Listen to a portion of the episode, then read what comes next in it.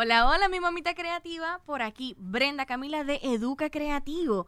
Y bien, en este espacio de podcast, inicialmente, nuestra primera temporada, vamos a hablar de los básicos del homeschooling. Así que nos vamos a responder esas preguntas sencillas, pero que siempre vienen a la mente cuando decidimos tomar la decisión. ¿Comenzamos o no comenzamos el homeschooling? ¿Es ideal para mí? Vamos a contestarlos en este tu podcast Homeschooling Exitoso. Y nuestra primera pregunta con la que iniciaremos este episodio es, ¿qué es el homeschooling? Bien, el homeschooling es bien importante que tengamos claros que nosotros, mamá, papá, cuidador, somos los principales proveedores educativos. Cuando yo te digo esto, quiere decir que no hay un maestro, que no hay un manual, que no hay un intermediario entre tu educación y tu pequeño. Quiere decir que nosotros somos los completos responsables del proceso educativo. Ok, dicho esto, puede que sienta un poquito de temor, pero espera, ¿y de dónde yo saco el material? Pero ¿y cómo sé si lo estoy haciendo bien? Muchos miedos vienen a nuestra cabeza y a nuestro corazoncito al momento de emprender. Pero quiero decirte que tu guía principal va a ser tu pequeño, porque el homeschooling se caracteriza por dar una educación individualizada.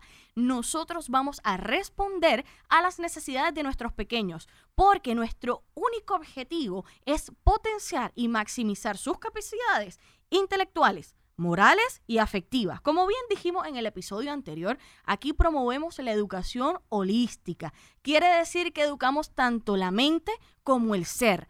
Y dicho esto, en el homeschooling tenemos la gran oportunidad de crear oportunidades para que nuestros niños maximicen su potencial. Ellos van a ser tu principal guía, pero no te preocupes que de currículo y materiales hablemos más adelante. No significa que no vas a tener ningún acompañante educativo. Quiere decir que tú debes reconocer que el homeschooling es una educación individualizada donde tú eres el principal proveedor educativo. Esto es lo más importante y es la base de todo. Aunque tú compres un manual, aunque tú compres un módulo, nada va a ser más importante que escuchar las necesidades de tus pequeños. Ya que tenemos esto claro, vamos a establecer la diferencia con la educación a distancia. Recientemente con la pandemia nos, eh, nos sumergimos en el mundo de la educación a distancia por el cual una pantalla o tareas enviadas, nosotros teníamos que proveerle la educación a nuestros pequeños. Pero, escuchen bien, había un intermediario. ¿Y quién era? El maestro. ¿ok? Ellos teníamos que enviarle las tareas, ellos las corregían, fotos, videos, etcétera. Por lo cual ya tenemos la diferencia más notoria, la más importante. Ya se los mencioné, no quiero que me confundan que ustedes ya daban homeschooling. No, el homeschooling usted crea el material desde cero y aquí no hay como les digo, aquí no hay nada que te soporte, solamente eres tú con tu hogar. Y eso es lo más importante. Cuando tú tienes educación a distancia, la escuela te avala.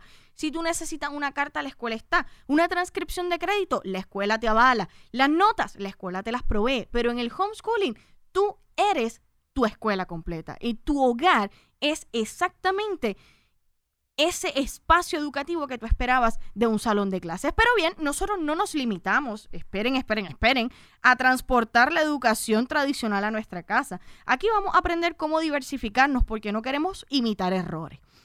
Ahora, si te preguntas, pero Brenda Camila, ¿cómo yo sé que el homeschooling es para mí?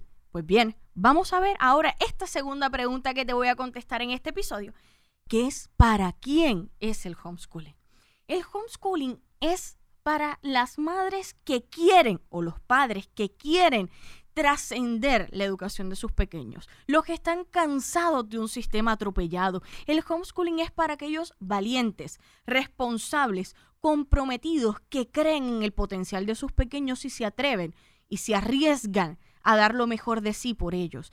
Es estos padres que deciden empoderarse de la educación de sus pequeños para verlos felices libres, autónomos y alcanzar máximos niveles de excelencia educativa, reconociendo que la educación no se va a limitar a un manual, a un libro, a un currículo, sino que va a trascender en los intereses, personalidades y necesidades de tus pequeños. Quiere decir que esta educación individualizada va a maximizar al ser humano que tiene en tu casa. Así que el homeschooling es para aquellos valientes que decidan hoy mejorar la sociedad desde su hogar.